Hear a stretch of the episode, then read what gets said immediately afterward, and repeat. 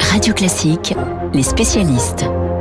7h40 sur Radio Classique. Les spécialistes, Bruno Kras, comme tous les mercredis, et François Geffrier. Dans un instant, gros plan sur West Side Story. Mais commençons, euh, François, par l'économie. Cette info assez étonnante. Les travailleurs des Émirats Arabes Unis vont avoir droit à un week-end prolongé chaque semaine. Oui, ils avaient deux jours, ils vont en avoir euh, deux et demi, en effet, chaque semaine, du vendredi à la mi-journée au dimanche soir. L'information principale n'est pas là, elle est dans le décalage que cela va représenter. Les Émiriens travaillaient jusqu'à présent du dimanche au jeudi et non pas du lundi au vendredi comme chez nous. Leur week-end c'était vendredi samedi, ce sera donc vendredi après-midi, samedi, dimanche, VSD de quoi lire la presse quand on a plus de temps. Et autrefois, c'était même encore plus décalé que ça, puisque le week-end émirien était calé sur le jeudi-vendredi. Un premier changement euh, en 2006, un nouveau cette année. La raison n'est pas la générosité du gouvernement euh, local ou des entreprises, ou de leur volonté d'offrir plus de repos au pays, non. C'est une ambition économique, se rapprocher de ce qui est la norme, sinon mondiale, du moins dans l'immense majorité des pays, de l'Amérique à l'Asie, en passant par l'Europe. La nouvelle semaine de travail permettra aux Émirats arabes unis, nous dit euh, l'agence de presse locale WAM, de mieux s'aligner avec les marchés internationaux.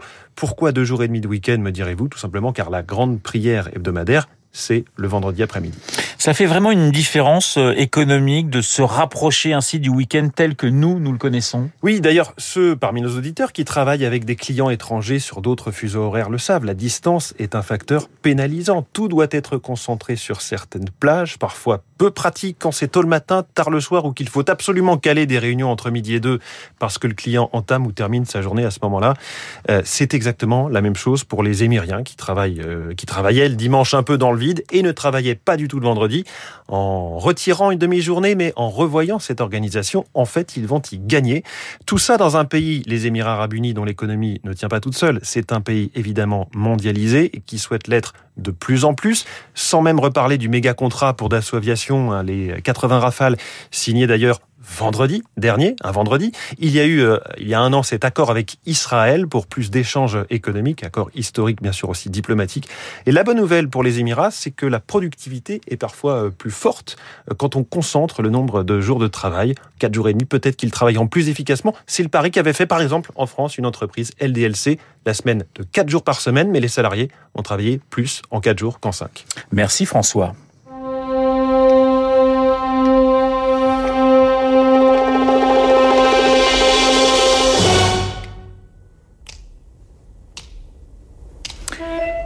Reconnaissez les claquements de doigts les plus célèbres du cinéma. Petit extrait de West Side Story. Là, c'est la version de 1961, mais euh, je le disais dans le journal de 7h30, sort aujourd'hui celle de Steven Spielberg. Bruno, je vais être très direct. Elle est ratée, cette nouvelle version, où on frôle le chef-d'œuvre On frôle le chef-d'œuvre, je dirais, euh, avec le sens, oui, le sens originel du terme, quand autrefois les compagnons faisaient un chef-d'œuvre très maîtrisé. Là, que ce soit le casting, la chorégraphie, la mise en scène, le décor, euh, tout est là et c'est formidable. Ça pulse, ça vibre, ça bouge, ça danse. Vous savez, ça me fait penser à un beau monument en 61, magnifique, qu'on respecte profondément, mais qui au fil du temps aurait pris une, une fine poussière grise. Et là, euh, Spielberg, il ravale ça, il redonne de l'éclat, avec une troupe. Les, les jeunes ont 17 ans, certains ont été pêchés au lycée.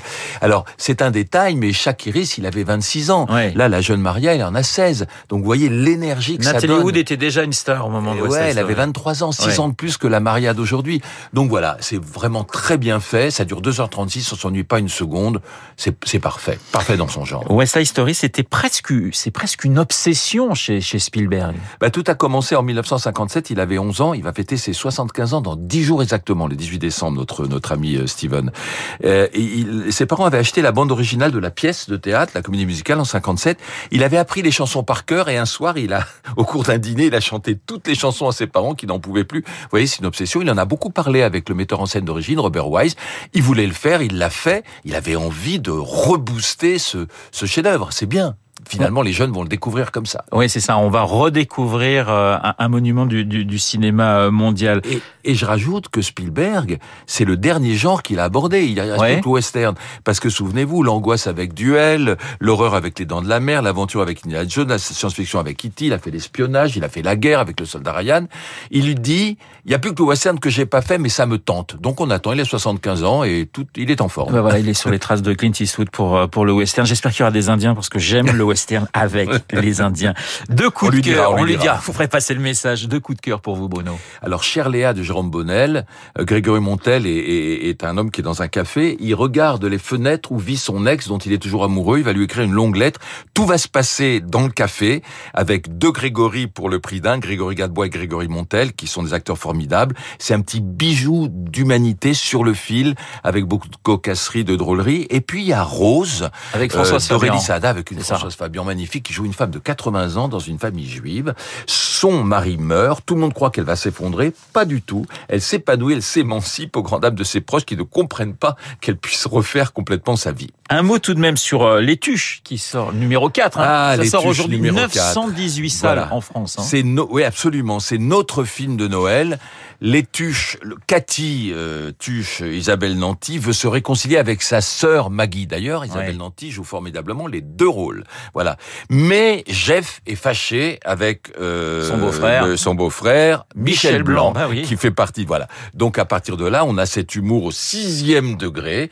Certains trouvent ça débile. Moi, ça me fait rire. Voilà, c'est comme ça. Merci Bruno, merci François dans les spécialistes. On va voir donc West Side Story si j'ai bien euh, résumé ce que vous nous avez dit. Dans un instant, Marc Bourreau et son journal imprévisible.